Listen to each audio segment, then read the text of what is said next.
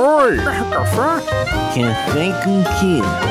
Café com Dungeon! Bom dia, amigos do Regra da Casa. Estamos aqui para mais um Café com Dungeon, na sua manhã com muito RPG. Meu nome é Rafael Balbi e hoje eu estou bebendo aqui um cafezinho do gigante. A gente vai falar sobre um dos módulos mais, mais visitados aí do D&D do D&D quinta edição e estamos falando obviamente da D&D Cyclopedia. Mas antes de chamar a galera, eu vou lembrar que você pode se tornar um assinante do Café com Dungeon a partir de R$ reais. Com cinco reais você participa do nosso grupo de Telegram, de qual participa muita gente legal, inclusive a galera da coluna. Além disso, é, é, concorre a sorteios e também você recebe conteúdo extra. Então, picpay.me barra café com dungeon torne-se um assinante. Vamos lá, Simbito, toca aí D&D Cyclopedia. Ô, oh, bom dia, Deidesistas, bom dia, Balbi. Cara, Hoje a gente vai terminar aí o episódio 2 da Storm King's Thunder, do a Tormenta do Rei da Tempestade. E dessa vez aqui com o Brave e com o Luiz, beleza, Brave? Fala pessoal, bom dia, tudo bem com vocês? Fifofu, prontos para esse episódio derradeiro da campanha Storm King's Thunder? Muito bom. Curti então, demais a referência. Beleza, Luiz? Como é que você tá, velho? Beleza, apesar de não pegar a referência, tudo bom, tudo ótimo. Essa é do João e o pé de feijão. Da Disney. Acho que não, é da, não era da Disney, era da Disney? Não sei. É, o da, do Fafafi Fofu, acho que é da Disney, não? O, o, o Fifofu é tipo o, o gigante falava Fifofu. É, Fifofu. É.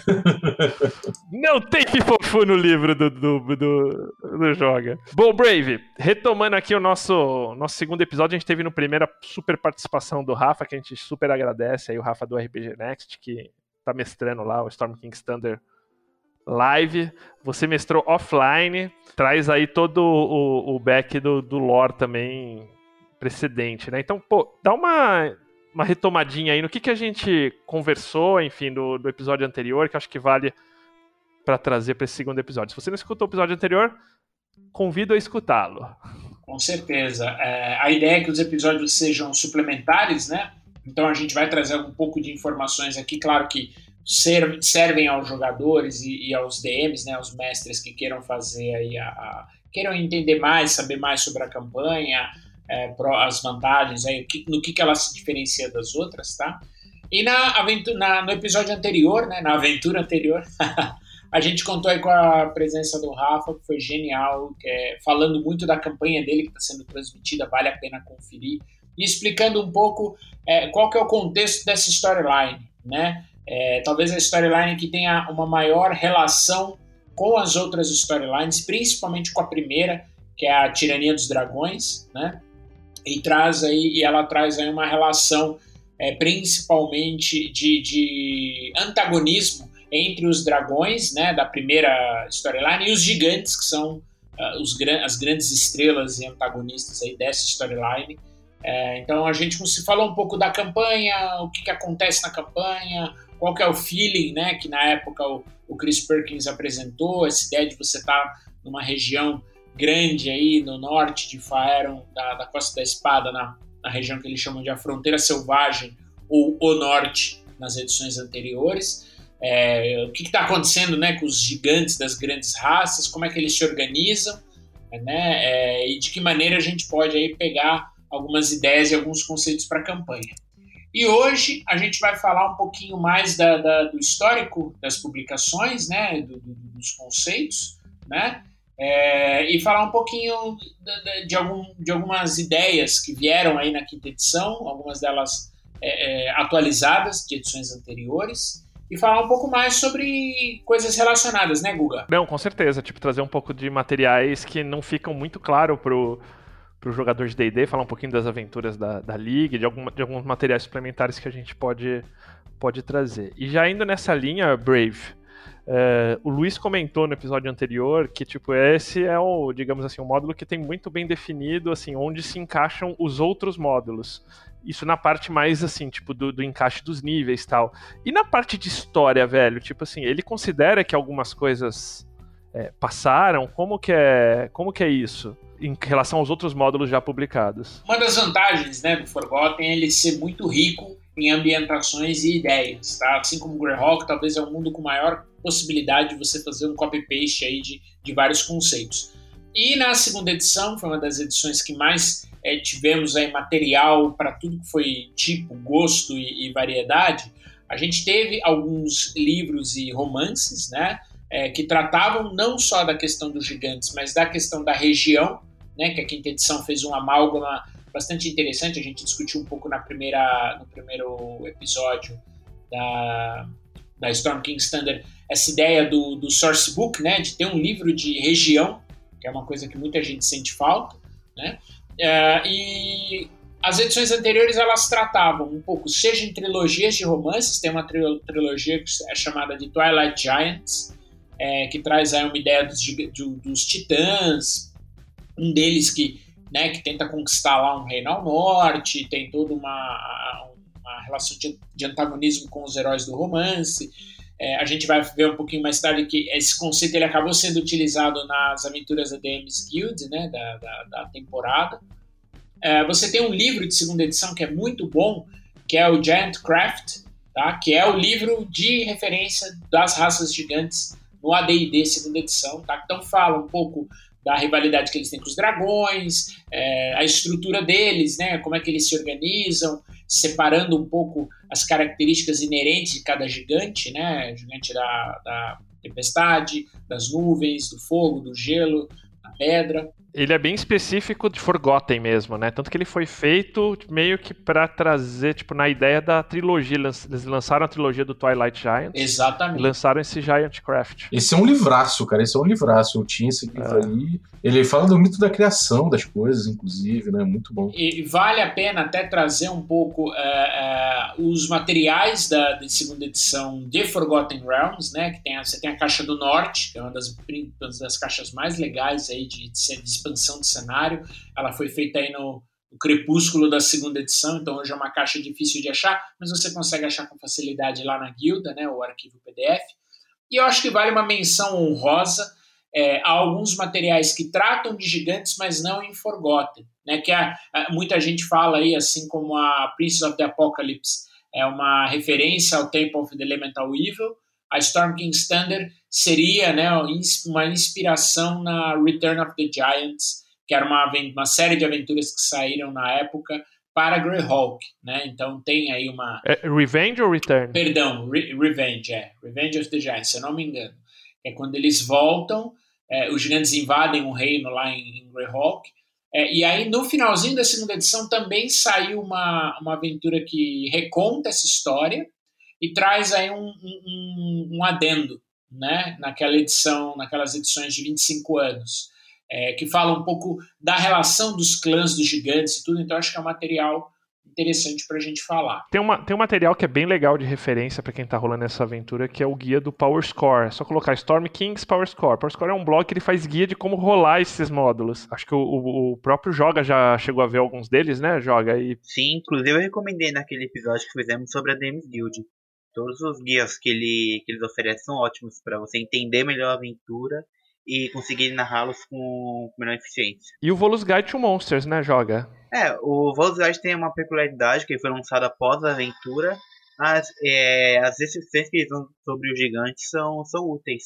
É, além desse, desses módulos, para a quinta edição a gente pode usar o Prince of the Apocalypse, foi o segundo módulo lançado pela, pela Wizards. O, o livro faz referência a, muita, a muitos dos cultistas que, que aparecem no livro. E, claro, pode usar o Sword, o Sword Coast Adventures Guide, que ele tem uma descrição bastante detalhada sobre, sobre a Costa da Espada. O Freebolg, enquanto raça, ele aparece aonde? Ele aparece no Volos ou ele... No Volos, no Volos Guide que é uma raça, tipo, como, como a gente citou no, no anterior, é uma raça jogável, que você pode, você pode rolar ela como jogador, que é tipo como se fosse um, um, um gigantinho, né, Brave? É, exatamente. Uma coisa que eu achei que foi que a quinta edição foi bem sucedida, é, não só em reunir esses livros e esse lore que estava meio espalhado nas edições anteriores, né? É, eles sofreram aí um pequeno, pequenos ajustes para entrar na quinta edição, e foram, mas foram ajustes muito legais. É, muita gente criticava o conceito dos gigantes, porque em características, principalmente os gigantes é, da colina, da pedra, do fogo e do gelo, eles eram de tamanho large, né? Tamanho grande. Então, assim, qual que é a diferença de um gigante da colina de um, e de um ogro, por exemplo, de um troll, enfim. Eles tinham aí uma, uma, uma relação muito semelhante entre si, principalmente mecanicamente, tá? E a quinta edição, não. A quinta edição falou, meu, gigante. Eles até trazem algumas impressões é, é, e o livro do Volo, nesse sentido, é bem, é bem legal. Ele fala, meu, os gigantes são enormes. Tipo, é uma, um gigante consegue olhar o segundo, terceiro andar de uma casa, de uma taverna, enfim. São pesados, barulhentos, é, é, grandes. Então, isso diferenciou um pouco os gigantes das outras raças e dos outros antagonistas, outros monstros, né? É, deu um ar um pouco diferente para ele. E essa atualização do, do lore deles foi muito interessante, exatamente para você é, ter um tipo de criatura, primeiro, que consiga representar um, um antagonista de, de, nível, claro, não, talvez não equivalente, mas assim, o antagonista dos dragões, né, que os gigantes dos dragões, principalmente em Forgotten, era, foram os grandes é, é, é precursores das primeiras civilizações né, do continente. E você tem um inimigo que é diferente de um ogro, né? E, e, tem uma rivalidade com os dragões histórica aí em Forgotten, né? Tipo, existe, existe isso. Isso eu acho bem interessante que você comenta, porque assim, toda aventura que eu vejo, mesmo nas aventuras da League, quando eles falam assim de como rolar um gigante, assim, enquanto um monstro, né? Eles falam, cara, tipo. É, tipo, o gigante em fúria, ele destrói tudo, é tipo um desastre natural, assim, o cara, meu, arrebenta tudo do lado, né? Ele, a voz dele é tipo é trovão, então tipo é aquela coisa meio FIFA full mesmo. É, exatamente. E isso era uma coisa que você não tinha nas edições anteriores. Os únicos gigantes que tinham um pouco essa imponência eram os gigantes da nuvem, que vivem lá nos castelos das nuvens, bem em João e Pé de Feijão, e os gigantes da tempestade, que eram né, os, os grandes monarcas da, da raça. Mas eu acho que você colocar as outras raças de gigantes nesse grau é, você dá, primeiro, um, um nível diferente, né? Um, é um tipo de criatura diferente, é um desafio diferente, né? É, e dá uma tridimensionalidade interessante para eles, né? Ainda de material suplementar, eu acho que vale a gente citar uns artigos do Ed Greenwood que saíram na Dragon e na terceira edição saíram publicados tipo como um web enhancement, né, como um artigo de, de, de internet mesmo que você pode procurar aí no Google chama Worms of the North, porque todos os dragões que, eles, que aparecem por aqui, todos eles vêm do, do quase todos, né, dos, dos, mais importantes, eles vêm do Worms of the North. Então, tipo, acho que vale essa essa referência também.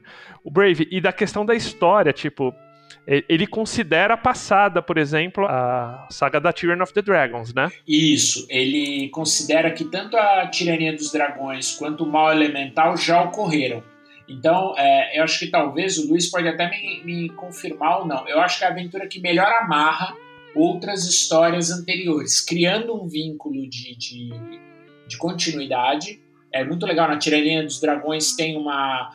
Um, um, aparece um gigante, existe uma interação com um gigante que está meio que trabalhando ou meio que a serviço dos dragões. Esse gigante é mencionado, inclusive, nessa campanha, dizendo: Ó, oh, o cara é um traidor, o cara é um cara que sacaneou né, o seu próprio povo. É, e como você mencionou, Guga, aparecem os cultistas dos cultos elementais, né, que já estão meio que espalhados e alguns deles buscam agora outros mestres, servir a outras a, a outros suzeranos aí. E os gigantes entram exatamente nisso. A gente vai acabar entrando em alguns spoilers, então estejam atentos.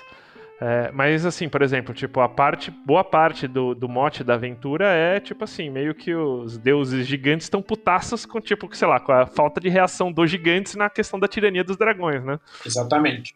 Beleza. E, e, e, esse, e esse tipo, e essa treta dragões e gigantes é uma coisa bem recorrente na, na, na aventura. A minha dúvida aí, é, é, para mim fica muito claro nela tipo, que a tirania dos dragões passou. A Prince of Apocalypse, você tem os cultistas, mas não fica muito claro se ela passou ou se é tipo meio um começo dela, sabe? É, eu vi uma eu vi uma timeline que, com a qual eu concordo que considera passado a Out of the Abyss, a tirania dos dragões, e que seria tipo assim posicionando em 1490 a Storm King Thunder, 1490 da, da data de Forgotten, né? E a Prince of Apocalypse um ano depois, 1490. e 91. Mas de fato ele foi um módulo que lançou depois de todas essas, lançou depois de Strade ainda, né, Joga? Isso. O, o livro sugere que se você for realizar adaptações, por exemplo, pegar o começo de Road of the Dragon Queen e colocar junto com, com a aventura, é, ela pede para que você é, situe alguns acontecimentos. É, por exemplo, o Storm King's Thunder vai acontecer em paralelo com os acontecimentos de, é, da, da trilogia Children of Dragons. O, o Prince of Apocalipse vão acontecer ao mesmo tempo. Então, a aventura te dá esse suporte para você conseguir, conseguir é, criar uma, uma timeline coesa. Então isso não, não é muito problema para a aventura. Ela já te, ela faz esse trabalho por você de situar as coisas na linha do tempo. É, eu até acho que é por isso que é, a gente até fez um episódio, né, joga aí Guga, sobre linha do tempo. É, eu achei muito no final é inteligente eles não não cravarem a data. E aí você pode, pô, legal, na minha história, a Storm King's Thunder ela é antes do, do, do Prince of Apocalypse, então os cultos ainda estão se formando. Ou não, na minha história, o Prince of Apocalypse veio primeiro, né, como, como a cronologia dos, dos lançamentos, né, na verdade. Então, os cultos, na verdade, já estão um pouco mais é, separados, enfim. Eu acho que vale muito a pena trabalhar nesse, nesse conceito. É, a única amálgama que eu não, que eu não recomendo é com Team of Dragons, porque o Sun King's Thunder, o grande mote dela é motivada por, pelos desfechos de Rise of Tiamat. Então não faz muito sentido você unir as duas aventuras. É, esse eu tô com o jogo. Eu acho que faz. Que, que ele é mais legal se você rolar, considerando que, que o Rise of Tiamat passou aí, né? E falando na Tiamat, Brave, dá uma, a gente falou já bastante sobre tipo, esses conflitos, né? Um pouquinho da, da da aventura e tem a ver com isso também, mas conta um pouquinho dessa história da guerra entre gigantes e dragões. Bom, vamos lá. A gente tem eh, na história, né, existe uma, uma era, né, na, no passado meio bem mitológico de Forgotten, que era a, a era chamada é, os Dias do Trovão, Days of Thunder. E nessa ocasião, é, os dragões e os gigantes construíram as primeiras grandes civilizações. Né? Então você não tinha ainda anões e, e elfos que ainda viriam de outros mundos os humanos eram bastante primitivos, tá? E você teve grandes impérios, né, dos dois, das duas raças. Isso é um pouquinho tratado no Grand History of the Realms, em algum um outro suplemento. É, e você tem a, a ideia do império gigante, que é o império de Ostória, que é um reino assim que, meu, pega é, é, três quartos de Faerun, já é um continente gigantesco, titânico. É, então, no, o começo é, os gigantes eles conseguem se desenvolver e criar aí grandes civilizações, né, reinos menores, inclusive das outras raças, mas logo eles se chocam e entram numa guerra é, é, bastante sangrenta com os dragões, uma guerra que dura aí cerca de mil anos, né? E o desfecho dessa guerra é que ambas as civilizações acabam é, é, é decaindo, né? Acabam perdendo aí muito da influência que elas detinham é, no passado. Mas fica, fica tipo de, foi uma coisa tão, tão forte que fica um pouco esse peso dessa essa guerra, tipo, reverbera aí pela história, né? Tipo, essa inimizade dos dragões com os com gigantes seguem, né, Brave? Sim, sim. É tanto que, por que, que a Storm King's Thunder ocorre? Aí segurarem aí um spoiler, um spoiler alert é quando a tirania, e aí a ideia do Joga faz muito sentido, por que, que eu coloco essa campanha depois da, da tirania dos dragões, e principalmente da Rise of Tiamat, que é a segunda aventura. É, Anan pune os gigantes, Anan é a divindade criadora deles, porque os gigantes nada fizeram com os dragões ou com é, é os movimentos de tentarem trazer Tiamat de volta na tirania. Então, assim, em razão dessa inércia dos gigantes, é que Anan quebra um conceito que eles têm, a gente falou um pouquinho nos episódios anteriores, falamos até num, num episódio de, de, introdução pelo, pelo sábio, pelo Halaster, é que é o Ordning, né, que é o, a razão pela qual o gigante vive. Né? Cada raça tem um Ordning que ele segue é, e por que, que eles fazem o que eles fazem. Né? Então, o fato de você não ter se movimentado, não ter mostrado o quanto você era relevante né, para o aos olhos da, da sua entidade criadora, fez com que ele quebrasse o Ordem. E aí, meu, é cada gigante tentando aí é ganhar essa possibilidade de se tornar novo, a nova raça governante de todo o povo. Que o Luiz bem nos brindou com a tradução atual. Em breve disposta no Guia do Tiferino, em breve. Ordenação, né, Luiz? Isso, ordenação. Beleza. Bom, dito isso, acho que a gente tem uma, aí uma, uma boa ideia dessa guerra, né? E tipo, e como isso vai ser essa história de Ostória e, do, e, do, e dos dragões e de toda essa guerra, ele vai, vai reverberar aí por, toda, por todo o módulo, né? Com os plot twists bem interessantes, que eu não vou comentar aqui, mas acho que vale, vale jogar. Só que também, assim, é, é engraçado que hoje, por exemplo, o conceito de um módulo a gente conta muito com o que vai lançar na Demis Guild, né, Luiz? Isso, as aventuras que são lançadas na Adventures League, elas ocorrem em paralelo com a, com a aventura principal. E então tem que haver uma, uma certa organização para que os livros sejam os conteúdos, na verdade, sejam lançados com certa similaridade. E acho que a parte disso, você tem muito, digamos assim, material que os designers do, do módulo fizeram e que aparecem na Dames Guild, mas que nessa época ainda não tinha esse conceito, porque era meio o começo da Dames Guild ali, né? Isso, a Aventura, se não me engano, foi lançada em 2016, não, 2016, início de 2017. A Dames Guild já estava caminhando para ser o que, o que é hoje. Então a gente não encontra, por exemplo, que nem você pega um Averno, você encontra um bilhão de módulos. Normalmente você só encontra lá mais módulos como rolar ela. Então, onde, onde a gente pode se escorar bem, que eu vejo? Você tem as, assim, as aventuras da Adventures League, é, elas, elas são bem interessantes, eu, eu, eu, dei bem uma olhada nelas, porque elas não tratam das áreas muito que os que passa o módulo, elas exploram algumas áreas que o módulo não pega. E ela tem uma diversidade assim de plot e de, de áreas. Eles vão, por exemplo, para para sim, para a ilha de Shifu, que é isso mais, nos níveis mais altos, que é aquela ilha dos Aboletes, do Império dos Aboletes da, da quarta edição da Aboletes Sovereign, né? Meio envolvidas com a Sociedade Kraken, que o Brave já comentou aqui, que tem no, no, no, episódio anterior. Eles vão explorar bem o, o lore dos gigantes de, numa área que chama é, Ice Spire, né? Tipo, que é o Hearts. É o, Va o Vale Heart ali, né? Que é uma. bem no norte ali de Silver Moon, tipo. Pra lá ali da. da, da, da, da, da parte da espinha do mundo. E, e, e, digamos assim, tipo, é meio que um reino humano, é meio que a galera misturada com gigantes, que inclusive é onde se passa o Twilight Giants, e eles retomam, tipo, essa história do, do, do, do último filho de Anan, é, que vai reviver a história, trazem o Jarl, que é o, tipo, o Jarl é o...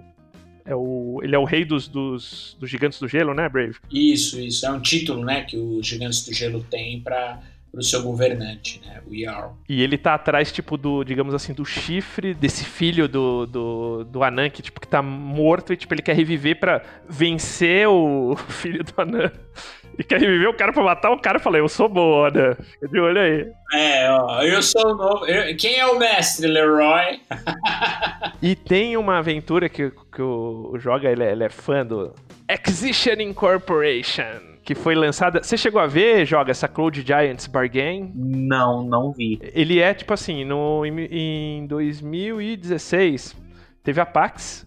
E, e, tipo, normalmente a PAX tem um jogo da Acquisition Incorporated que é, que é uma, digamos assim, um podcast e uma stream que eles fazem grande, tipo, meio de humor, assim, uma pegada meio de humor, mas que é tipo do Lord Forgotten também. E eles normalmente eles vinculam aos módulos, né? E esse foi do Storm King's Thunder. E nesse, e nesse da PAX de 2016, eles pegam meio tipo um Lorde gigante das nuvens, né? Fifofu.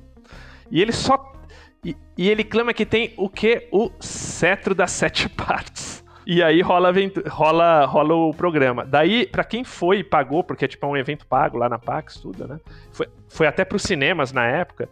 Você recebia, tipo, um módulozinho que era uma, tipo assim, uma sequência para você jogar é, é, numa sequência histórica disso. Então você tipo, é membro do, da Acquisition e vai negociar, tipo, o filho desse cara, ele quer, tipo, como ele tá com o cetro das sete partes, que é um super artefato de D&D, é, meio que teoricamente ele pode destruir a Sword Coast, né, a Costa da Espada. E você vai negociar com o filho do cara lá, porque parece que ele não quer que isso aconteça, tal. É uma, uma aventura interessante, ela serve como um prequel aí da, da Storm King's Thunder. E você, você comentou da Call from the Deep também, né, Brave? Isso, a Call from the Deep é muito legal pelo seguinte: ela é uma aventura totalmente independente na Storm King's Thunder, é, mas ela tem um, um, uma ligação, né? O seu antagonista, que é o Slakretel, que é um Kraken, que é um escolhido da deusa do, dos mares Amberli, ele tem uma participação relevante né, na, na Storm King Standard. Eu não vou entrar muito no detalhe porque é um spoiler bem grande da aventura, mas você consegue trazer é, parte desse lore, desse antagonismo desse Kraken é, para Storm King Standard em razão dessa aventura. Tá? É uma aventura assim, de nível 1 a 16, é grande, é uma campanha inteira essa aventura na guilda. É, o ponto negativo, entre aspas, né? não seria negativo, mas ela é uma aventura que é um pouco cara, se você for pensar. Ela custa acho que 39 dólares. Mais, mais hoje do que antigamente, quando lançou. É, então, pois é. Tanto que o, o ela é do JVC Pottery. É um autor muito bom, um cara excelente. E ele, inclusive, lançou vários suplementos, é, raças e talentos e feats, é, é, algumas questões né, de, de suplementares à aventura, né?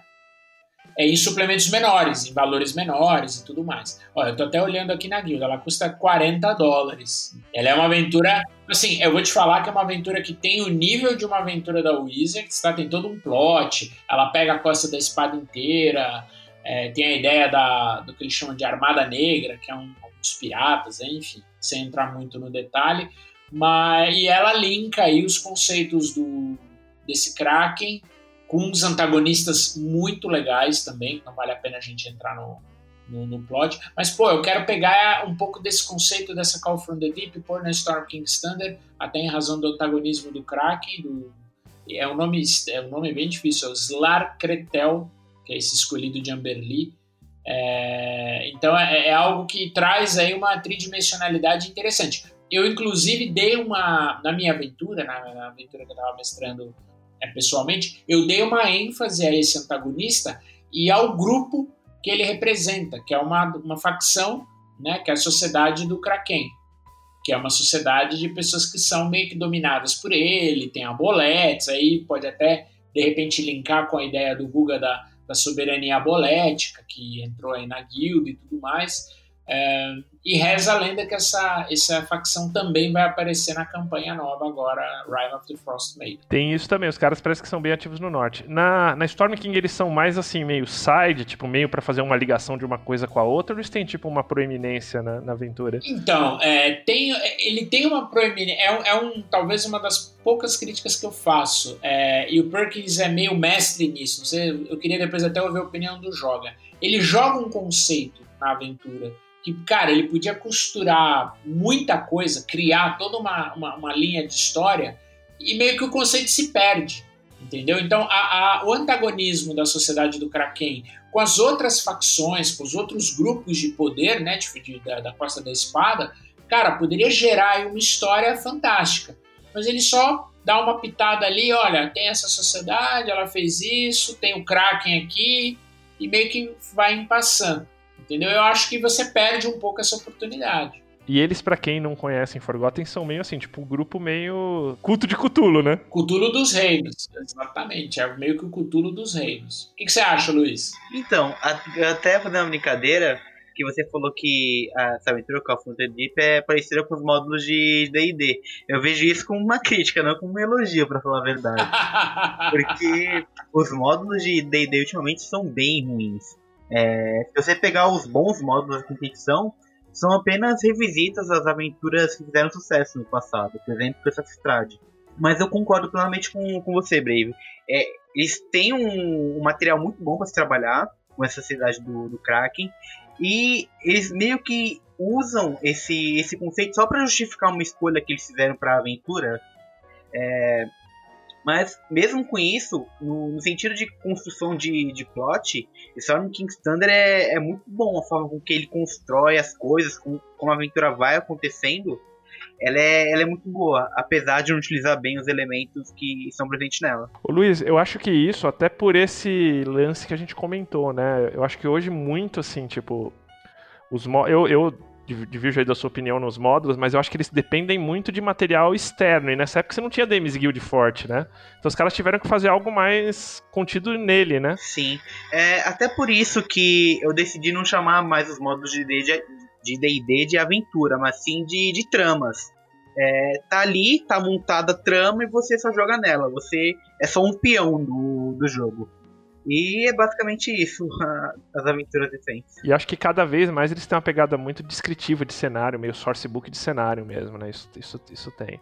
Não, nesse ponto eu concordo. As aventuras, assim, a, as ligações com o cenário são, são bem descritas.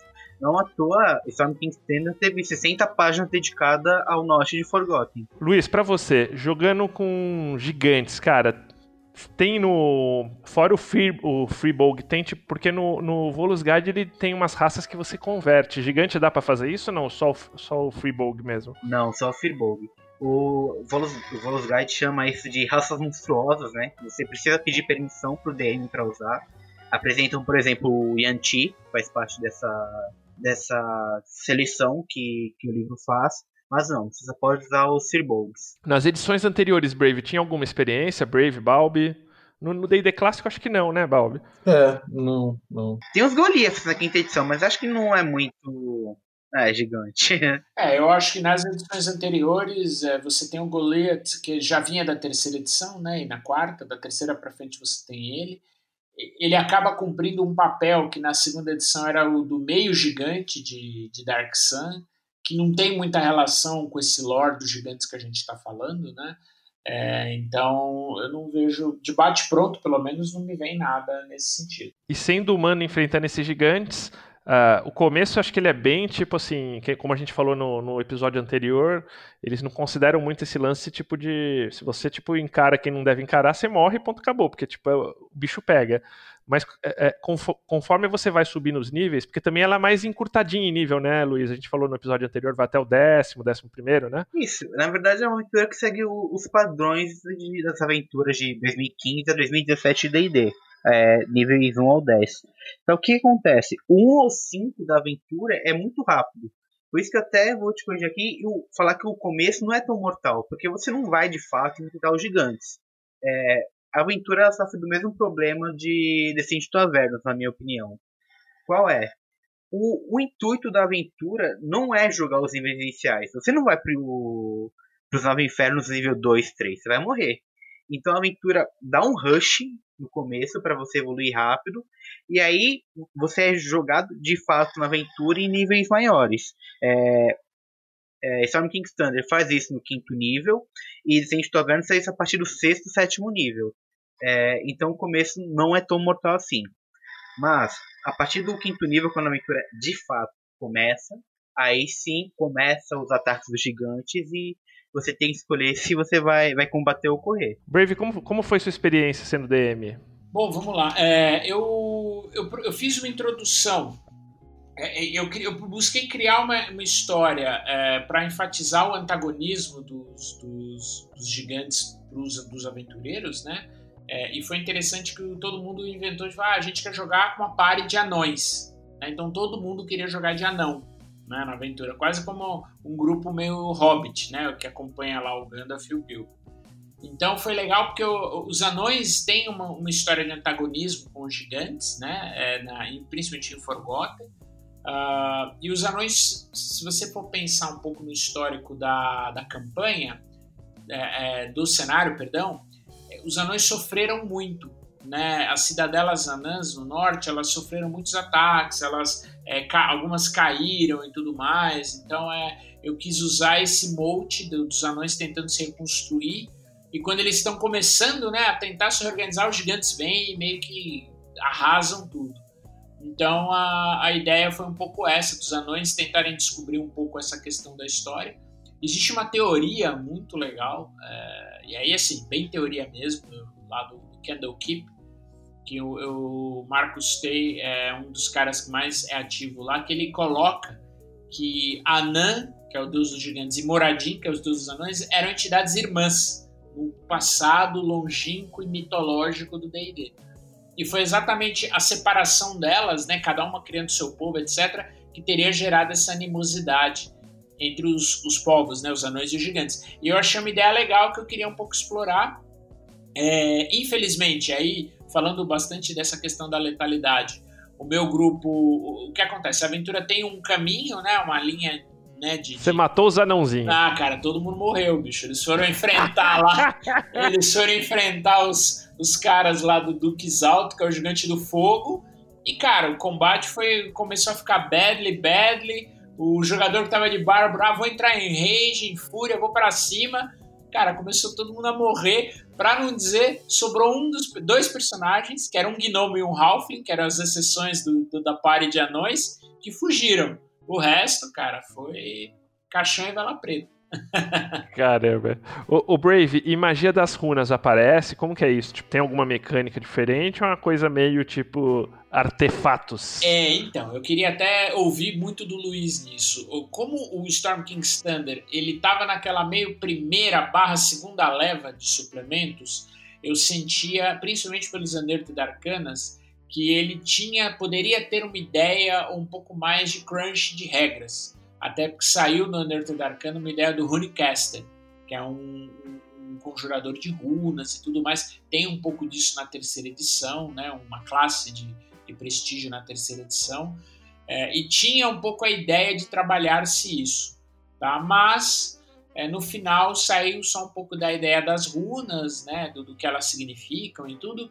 E isso meio que virou um item mágico. Eu acho, na minha opinião particular, e perdeu-se uma oportunidade de você ter, de repente, uma questão legal de regra ou de eh, né, um, um trick diferente para você criar um conjurador, por exemplo, entre os gigantes, entre os anões, né, na terceira edição os Runecasters eram principalmente anões também, das raças dos jogadores, é, mas isso acabou não entrando no livro. Você chegou a ver alguma coisa, Luiz? E sim, é, de fato eu concordo com o gênero número e grau com, com o Brave. É uma ideia muito boa de você criar conjuradores a partir de runas, mas o resultado final foi desastroso. É, uma runa funciona da mesma forma de, como itens mágicos e, enfim, é o que a gente comenta quando a Wizards lança na Fujacana. Eles estão muito presos a um, a um baseline, a, um, a, uma forma de produzir material, e eles não conseguem sair disso, sejam por, por limitações técnicas, não conhecerem outros, outros formatos de, de sistema, outras usabilidades para as mecânicas que estão estabelecidas no jogo, ou porque, sei lá, estão atados ao jogo, ao status quo dele e querem manter dessa forma. Para é, mim foi uma decisão. mesmo, né? É, até porque, como a gente comentou na, nas unidades anteriores, isso é o que o público quer: material simples, entendimento fácil e que não adicione novas mecânicas ao jogo. O pessoal quer jogar com o status quo do jogo. E embora isso agrade público, para quem joga o jogo há, há mais tempo, é uma decisão péssima. Perdeu completamente o, o, flavor das runas, é mais um item mágico. É, eu, as runas na. Pra quem não sabe, a magia das runas em Forgotten ela tem um. É, ela é bem típica dos anões e dos gigantes, né? Mais dos gigantes, acho que talvez até, dos anões mas na parte de Forja tudo. E na terceira edição, isso era muito bem explorado. Você pega livros que tem pela Devir aí Magias de Faerun, na terceira edição, para Forgotten Realms, é um acesso da, da trama bem utilizado, né, Brave? Sim, por, essas, por essa linha. Exatamente. Exatamente. E assim, você tem no, no Forgotten básico da terceira edição, você tem o Runecaster, né, que é o conjurador de runas, que ele é anão e gigante, e aí, é, até nessa linha de você pegar o lore um pouco e fazer um plot twist na tua cabeça, é isso um pouco que a gente está falando, né? Você ter uma, você ter uma, criar uma ideia, um conceito é, do, do porquê que os dragões, os, e, aliás, perdão, porquê que os anões e os gigantes se odeiam. Existe um artefato que é outra coisa, é, é, eu lembrei agora, tem um artefato anão muito relevante na história e que ele é meio, assim, não é que ele é jogado, mas ah, o artefato tá desse jeito por conta disso. E pô, você poderia ter criado todo um lore é, é, do porquê que os gigantes têm esse artefato, se esse artefato era não, não era e tudo mais, enfim. Eu até criei essa ideia dentro da campanha, né, que é o artefato sagrado para os anões. E aí quando os anões entram lá no templo, tem uma hora que eles visitam o templo dos gigantes, um dos anões que era um sacerdote, era um clérigo, ele vê uma, uma, uma, uma graf, um, um gravado na, na pedra, que ele vê um gigante sentado no trono, o que daria a entender que esse trono antigamente era de gigantes. Então, é, sabe, é esse tipo de plot que eu acho que. E aí, os mestres que têm essa acesso, que querem é, é fazer isso, puxa, é, é, é muito fértil essa aventura para esse tipo de, de, de, exploração. De um outro lado, eu acho que eles tratam do cenário, mas eles nunca entram profundamente no cenário de, de uma forma que, tipo, que você não consiga encaixar isso no seu cenário. Isso. E eu acho que um pouco a preocupação deles de seguir muito nessas definições é é isso. Eu, por exemplo, eu pego uma aventura dessa, tipo, eu vou estudar mais isso, tipo, em suplementos antigos. É, mas sei lá, um cara que pega isso para adaptar no cenário dele, de repente, tipo, aquilo são páginas gastas ali, tipo, na construção do livro que, tipo, que alguns não vão usar. Então eles, acho que eles tomam esse cuidado de não aprofundar muito na mesma pegada do, das regras, né? Então, assim, é um, é um público, que é uma coisa mais simples, tal, eu acho ok. É, é, eu prefiro isso e, e, montar do lado, tipo, fazer minhas pesquisas e, e fazer mais claro. Tipo, acho que algumas coisinhas eles eles poderiam detalhar mais. Uh, muito do livro se consome na, na descrição da, da, da, região, que eu acho legal. Tipo, isso, isso eu tenho dos módulos da quinta edição, todos eles. Eu normalmente eu vendo módulos que numa edição para outra. Assim, eu não fico guardando, eu não sou colecionador. Mas, por exemplo, coisas de história que tem, tipo, uh, descrição de cenário tal forte. Uh, esses livros eu guardo. Basicamente, todos esses módulos eu vou guardar, porque eles são bem ricos nessa, nessa parte, eu acho. Né? Eu até parei pra, pra ler Aventura, Sembi, essa semana. E se você for para ver o número de páginas do livro, você percebe que a aventura em si é bem pequena. Caberia umas 100 páginas no é máximo. É pequena, é. O, o, grosso ali são as divisões que acontecem, porque em algumas partes da aventura tem um tom é, sandbox. Não sandbox completo, é mais um, um disfarce. Como, por exemplo, no capítulo 3, que você escolhe qual da. Capítulo 2, perdão. Que você escolhe qual das três cidades vai ser atacado e tal. E o livro detalha cada um dos ataques, consome algumas páginas. Mas a aventura, o grosso da aventura, tenta 100 páginas no máximo. É, tem um ponto relevante no que você fala, Luiz, que assim como a, a Princess of Apocalypse tem um pouco isso, né? Você escolhe qual culto você quer combater, né? E aí ela ela tem aquela coisa, né, do, do enquanto você está combatendo um culto, os outros estão fazendo determinada coisa, né? Então, é, isso é um ponto. E nessa campanha você escolhe qual dos, dos servos, né, qual dos, aliás, dos servos não, perdão, qual dos governantes das raças gigantes você vai enfrentar como antagonista. E tem uma razão para isso, não vou entrar muito no mérito para não, não entregar o ouro aqui. Então, assim, ah, eu vou enfrentar o gigante do gelo Legal, vou lá na, na, na geleira onde ele vive, etc. Piriri parará. De lá eu sigo a aventura. Então eu não necessariamente passo pelos outros gigantes. O que por um lado é legal, porque você tem uma, uma capacidade de jogá-la novamente maior, né, do, do, normal. Mas por outro, pô, eu visito só um tipo de gigante, não visito os outros. Então talvez se você tivesse maneira de passar por dois ou ou até mais desses antagonistas, você poderia até no final esticar um pouco o nível final dela, né? É, eu, eu acho que tipo que, as, que os módulos de D&D eles fizeram pós aí o Tyranny, tipo o Princess e a Storm King vão bem nessa, nessa linha, o Waterdeep também, é, com uma ideia de você de, de, jogar novamente, né? Que eu, que eu não acho que é uma boa ideia porque tipo é campanha, então você não vai rejogar aquilo para tipo rejogar uma parte, né? Né, não sei o que o Luiz acha. Então, essa ideia é feio. Agora, como descrição das regiões dos cultos, é ótimo, porque você pode usar isso, é, sei lá, para fazer outras aventuras. Agora, eu não, não, não vejo muito um nível de pessoas rejogando por causa disso, né, Luiz? Não, e nem consegue jogar. O Dragon Heist, por exemplo, é um. É pífio que eles fazem de, de fator rejogabilidade. É, eles mudam um, um detalhe do capítulo 3 e adiciona um monte de, de covis que você não vai visitar na aventura. Fala, pronto, agora você pode jogar a aventura cinco vezes porque a gente colocou cinco covis. Pô, tá de sacanagem comigo. Falando sobre, sobre esse fator que o Brave falou, sobre é, a rejogabilidade que poderia ter sido feita. Rejogabilidade não, mas esticar a aventura por conta do, dos diversos tipos de gigantes que existem no último capítulo, você tem a oportunidade de jogar de fato com o gigante. E aí, quando você junta isso que o Brave falou, de putz, vocês só me dão um gigante para enfrentar e tem seis ao todo. E pega a justificativa por que, que você precisa jogar com gigantes e fala: Meu, os designers são malucos, no mínimo. Porque, falando sobre, mecanicamente, por que, que você tem que jogar com um gigante no capítulo final? Olha isso, Balbi. Você vai adorar essa. É, o inimigo final é muito poderoso.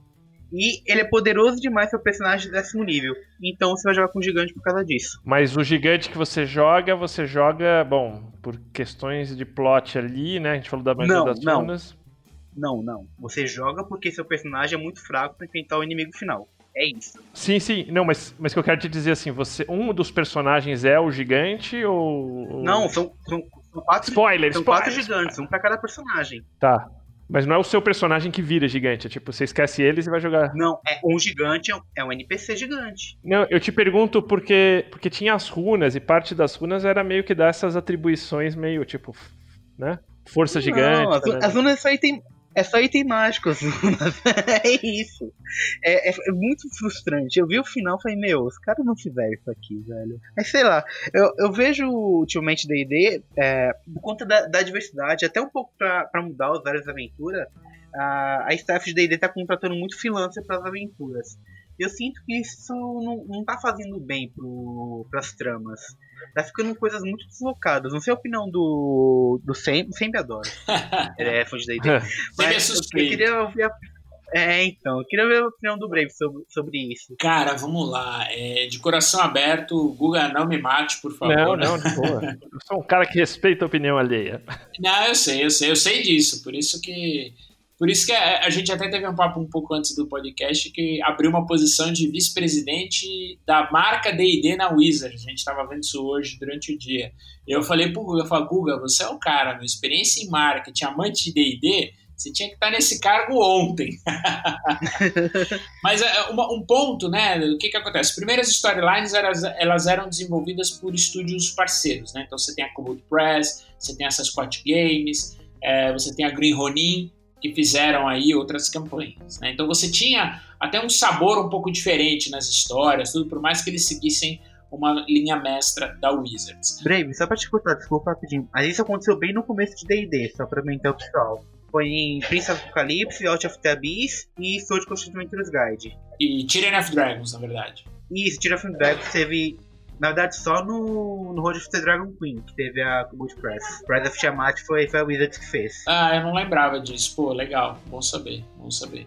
É, e aí o que acontece? Dali pra frente, você teve aí é, é, essa propriedade intelectual mais centrada nas mãos da Wizards, né? É claro que ela tem aí uma série de parceiros, a ideia de você trabalhar o D&D como uma como uma propriedade intelectual lato senso, né? Com jogo de tabuleiro, com aquele, aqueles boxes maravilhosos e, e caríssimos da Beatles and Dreams, enfim, de várias outras maneiras. É, mas a, o- o- a liberdade, o, o conceito de plot da storyline, da- do desenvolvimento da campanha, ele ficou muito nas mãos da Wizards e na mão do, nas mãos do Chris Perkins. E aí é uma opinião totalmente pessoal. Eu acho que ele é um cara extremamente criativo e que ele dá muita vazão, dá muita é, é, possibilidade de você desenvolver. Mas talvez é, é nessa ideia de, por exemplo, eu tenho um livro que ele é sourcebook e aventura, você acaba limitando esse escopo, entendeu? Então você tem ideia, como a gente está falando aqui, tem ideias muito boas, e de repente ou você não consegue explorá-las como poderiam ser exploradas, ou elas acabam ficando meio, ah, legal, eu preciso é, é, colocar aqui um, um antagonista ferrado, que é o antagonista da, da- da- dessa campanha, da Storm King Standard, é fantástico. Mas, pô, eu não consigo que uma party de nível 11 detone eles. Então, ah, legal, vai acontecer aqui, não sei o que, narapa, beleza, vamos dar gigantes para os players jogarem e eles vão lá detonar o, o- o- antagonista, o vilãozão. Ô Brave, talvez uma boa dica aí seja, tipo, o Aventura dá espaço pra você fazer um sandbox aí e dar nível pra galera aí, né? Isso. Exata. É, então, ou você dá nível pra galera, ah, ou o que que acontece? É, e aí, eu, dando ideias até um pouco da minha campanha de mesa. É, um dos personagens, ele tinha, ele passa a ter uma relação com gigantes. Né? E aí não vou entrar no spoiler, até porque se um dia eu jogar e, e meu jogador ouvir, não... E aí existe essa possibilidade, eventualmente, dele se tornar um gigante, seja por um ritual, seja por um, você entendeu? Mas aí o impacto da, da campanha é diferente, entendeu? Então, pô, era um cara que se tornou um gigante por uma razão. Ou, sei lá, os gigantes fizeram um ritual para os jogadores se tornarem ainda que temporariamente gigantes. Tem até um, um item mágico que faz um pouco isso. Mas assim, para você dar essa importância do plot, e como o Balbi sempre fala, né, a agência do jogador, né, Balbi? É, para os jogadores poderem fazer isso. Senão você falar, ah, legal, agora aqui cada um pega um gigante, vai lá enfrentar o vilãozão e acabou a campanha. E é esse problema, infelizmente, ele acaba ocorrendo em um ou outro momento. nas outras campanhas, entendeu? Então é talvez esse cuidado que a gente precisa, ou que, que esse. É, como é que eu vou dizer? Essa, esse cuidado artesanal que pod poderia transformar, que pode pegar essa ideia e pô, dar uma ênfase muito maior a ela, entendeu? Não sei o que você acha, Luiz. É, então, só para complementar, o Brave, eu concordo sempre com você. Eu acho, para enfurecer o, o Sim de vez, que o formato que a Paz trabalha com as Adventure Paths são bem melhores. Como que funciona? Um autor, uma Adventure Path. O cara da, da Paz lá, o. Esqueci o nome dele. O Jason Bowman, né? Isso, ele é o, ele é o designer da segunda edição. Aí chega e fala: ó, você tem 90 páginas, cria uma aventura. O cara cria a aventura e essa aventura é repassada para o segundo. Ele fala: ó, em cima disso você vai construir uma outra aventura de 90 páginas. E com isso vai construir de fato uma aventura grande e coesa. É, me parece que a Willis pega 10, 15 freelancers e fala: ó, eu quero uma aventura dessa forma juntem-se aí, parece trabalho de escola, juntem-se aí e, e tirem alguma coisa disso. e não sei se, se essa é a ideia correta de se trabalhar, a forma correta. É, eu vejo, eu vejo assim, eu, eu curto muito, assim, a Vernus jogando é uma das melhores campanhas que eu já joguei, assim, eu acho, cara, tipo, da, do ponto de vista do jogador, e talvez esse seja o, o lance, tipo, e a gente tem outros amigos nos grupos que às vezes você sente o DM assim um pouco frustrado porque quer essas mecânicas. Eu zero quero isso, tipo, eu sou o público da Wizard, quero, cara, não me complica, quero a história, velho. Quero a história, quero link, quero tipo link com a, com a história dos, dos cenários oficiais, tal. Isso, tipo, os caras me me entregam, mas jogando ela eu curto muito, curto muito a Vernas. E acho que ela tem tipo assim, tem tem ritmo, tem é, é, tem esses, esses, ups assim, né? Essas escalonadas, eu acho, eu acho uma aventura bem interessante nesse sentido. Especificamente sobre a Storm Kings, eu acho esse final ruim, assim. É, não curto, não, não curto esse modelo de, de, final. Eu realmente usaria, tipo, e a aventura te dá te dá métodos para isso, não te fala isso, mas ela deixa muito aberto com encontros aleatórios para você explorar bem a região. Dá para você dar nível para galera legal aí para realmente fazer um, um, um, final que, que mereça, e essa acho, acho que é uma das, das principais dicas, né? Eu tô muito no hype dessa, dessa nova aventura, eu vejo a galera muito no hype na, na, na internet, eu tive acesso aí à primeira aventura da, da, da League dela, então eu, eu curto esse, esse modelo atual, né? Mais do que eu curtia, por exemplo, a Tyranny. E agora eu, eu não acho nada assim, tipo, da quinta edição é, totalmente tipo, ruim, assim. Eu, eu curto muito como, como, como edição, a quinta edição.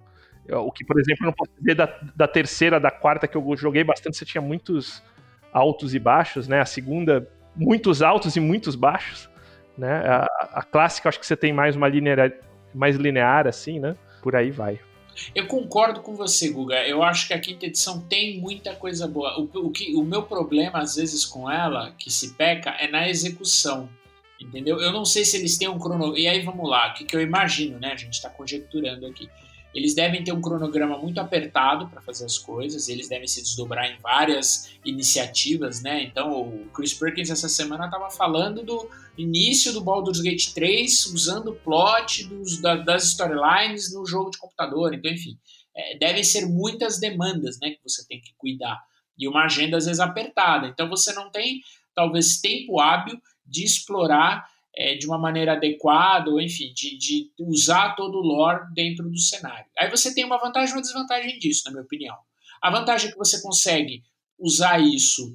É, o pessoal que usa a guild, né, que produz material para guild, fazem às vezes suplementos tão bons, até ou melhores até do que algumas questões ou alguns plots da aventura, então você consegue explorar muito melhor a aventura do, do Baldur's Gate, né, Descent into Avernus tem uma aventura na, na guilda que é melhor, a introdução é melhor do que a própria introdução da aventura, enfim, o pessoal é, é opinião aí, é bastante, bastante gente acha, né? E isso é uma vantagem. A desvantagem é que, pô, se eu pego um livro, se eu compro um livro e eu de repente sou um mestre iniciante, poxa, eu quero ter todo o suporte que eu precisaria ter, né? Então é legal a gente dar ideia, fala um pouco das, né, do que poderia fazer. Acabei de falar aqui umas ideias para você colocar essa questão dos gigantes no final, mas isso a gente está falando de pessoas que já são experientes. Então talvez falte, e aí é, e esse aqui é o meu ponto. A Wizards ela consegue é, endereçar essa, essa preocupação do jogador iniciante quando ele pega, por exemplo, uma, uh, um starter set, um Essentials Kit, por exemplo, que é uma aventura iniciante que a aventura é muito boa, o conteúdo é muito bom. Mas às vezes isso fica no ar nos, nas outras aventuras, entendeu? Esse talvez é, o, é a crítica que eu tenho, totalmente construtiva. Eu sou não sou tão fã de D&D quanto o Guga, mas eu entro no hype facinho. Como não? Você compra mais coisa que eu de D&D, cara? A gente já... Não, eu coleciono, é diferente.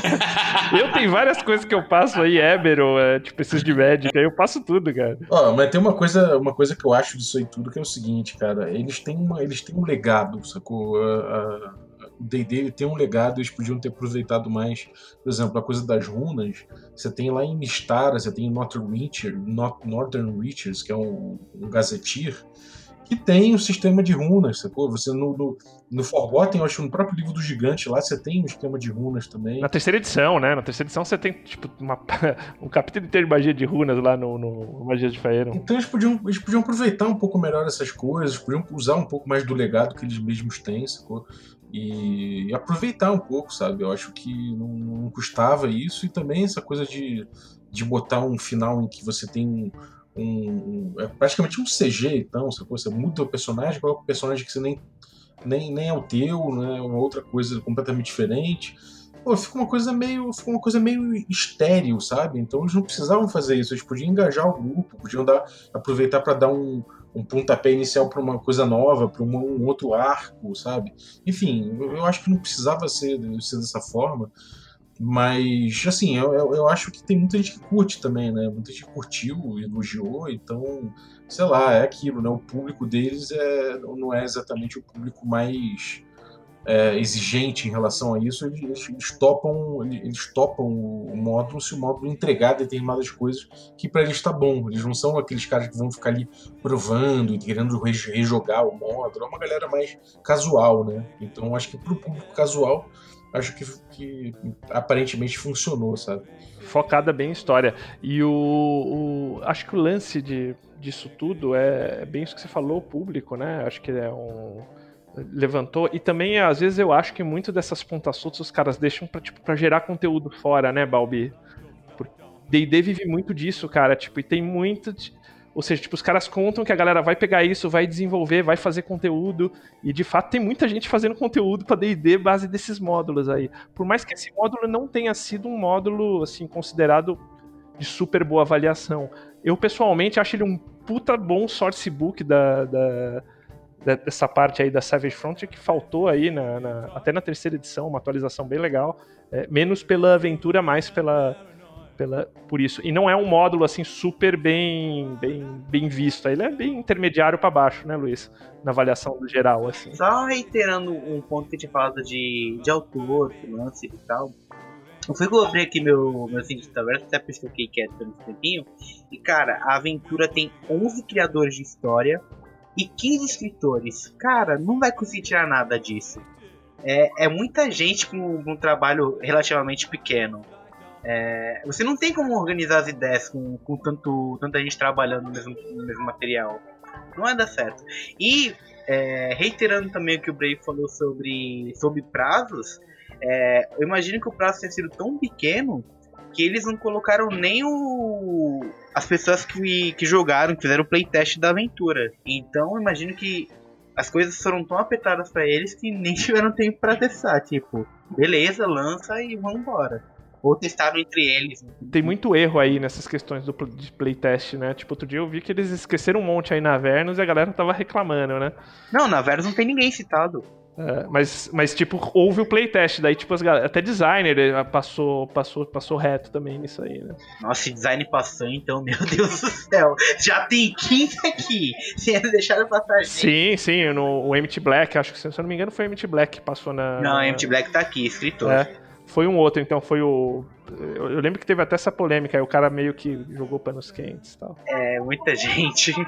Mas, bom, eu acho que a gente deu uma boa, um bom overview aqui. Eu, pô, se você quer, tipo, ter material do norte, eu super recomendo essa, esse módulo. É, é uma aventura que dá pra você trabalhar em cima, enfim, tipo, acho que dá para divertir. Acho que a gente teve aqui, tipo, todos os pontos de como, como pode fazer isso melhor. Se você quer soltar mais história, quer fazer o CGI aí, como, como o Valve comentou ou não. E acho que com, esse, com esses dois episódios a gente fecha bem aí todos os aspectos delas. Entrego pra você, Balbi. Maravilha. Muito obrigado, então, galera da coluna aí, como sempre, destruindo. Acho que assunto, assunto abordado aí com felicidade. Valeu. Algum recadinho aí, Sembito? Cara, eu tenho sim. A gente tá organizando muito forte a parte da, dos jogos da, da League, né? Da Adventures League aqui no Brasil. A gente deve ter um, um encontro aí em setembro. A gente está com o Discord, Adventures League Brasil. É, vale. Depois eu passo aqui pro Bob colocar nos, nos, nos, nos, disclaimers lá. E em setembro a gente deve ter tipo um encontro bacana, trazendo inclusive tipo a temporada de Storm King Thunder, que é muito boa, acho que até melhor as aventuras da temporada do que a própria a, a aventura do módulo, né? E fora isso, tipo, a Vernus, enfim, vai estar o Brave de DM, eu, o Shimo acho que vai estar de DM também, a, a Bárbara que teve aqui já, enfim, tipo, um monte de gente aí. E vai ser bem legal. E a gente vai começar a fazer isso mais frequente, pelo menos uma vez por mês, essa ideia, né? Então fica de olho aí que jogos da Adventures League aqui no Brasil, não só das temporadas que vem por aí, como de, da Frost Maiden, como das outras, a gente vai estar tá, vai tá rolando e abrindo pra galera aí. Maravilha. Perfeito. Então, galera, siga o link aí que eu vou botar no descritivo. E. Brave, algum recadinho?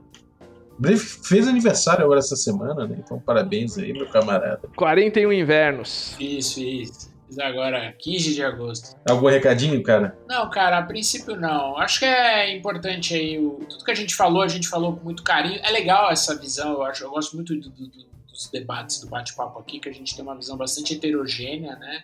sem desmerecer o, o, material, a gente tem um, e aí cada um de nós quatro aí tem um amor muito grande pelo pelo D&D, cada um à sua maneira, e é o que a gente quer é que vocês se divirtam, joguem, curtam e busquem aí, como a gente sempre quer, a melhor maneira de, de traduzir o que o, os suplementos, o que o material traz para o seu jogo, para o seu grupo, para sua mesa. E você joga? Algum recadinho para galera? Não, só gostaria de reiterar o que o Tempo falou sobre a Adventures League. Eu, eu tô no grupo com, com os VMs e vai ter muita gente gabaritada narrando. O, o Sembi, por exemplo, vai ter o Shimu do Casa Velha, o Brave. É, tem, tem muita gente, deve ter mais de 10 DMs lá que, que já se propuseram a narrar no 17, cara. setembro. Ui, Caralho. 17, nossa, bem mais. É, o, cabeli, o cabelo do. do é, o Daniel Cabelinho que ficou com a gente. Daniel Cabelinho. Então. O Percy. A Ellen. A Ellen, Ellen que é velha. Tem muita gente boa que vai narrar e. É, ao começo, vai, vai aumentar, vai ter mais gente ainda no, no projeto trabalhando.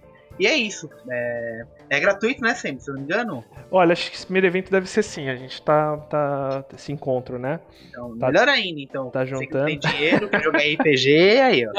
graça ainda. Cola aí. Era o, era o hobby mais barato que eu tinha na adolescência, cara. Era uma maravilha jogar RPG. Isso é ruim até hoje pro mercado, cara. isso é outro problema. É, mas é isso. Então, muito obrigado, galera. Cola aí é, com com as aventuras aí que vão rolar. E muito obrigado você que ficou ouvindo a gente até agora. Muito obrigado também aos nossos assinantes que tornam essa aventura possível. A galera aí do Café Expresso, a galera do Café com Creme e também a galera do Café Gourmet. Galera, muito obrigado, um abraço e até a próxima.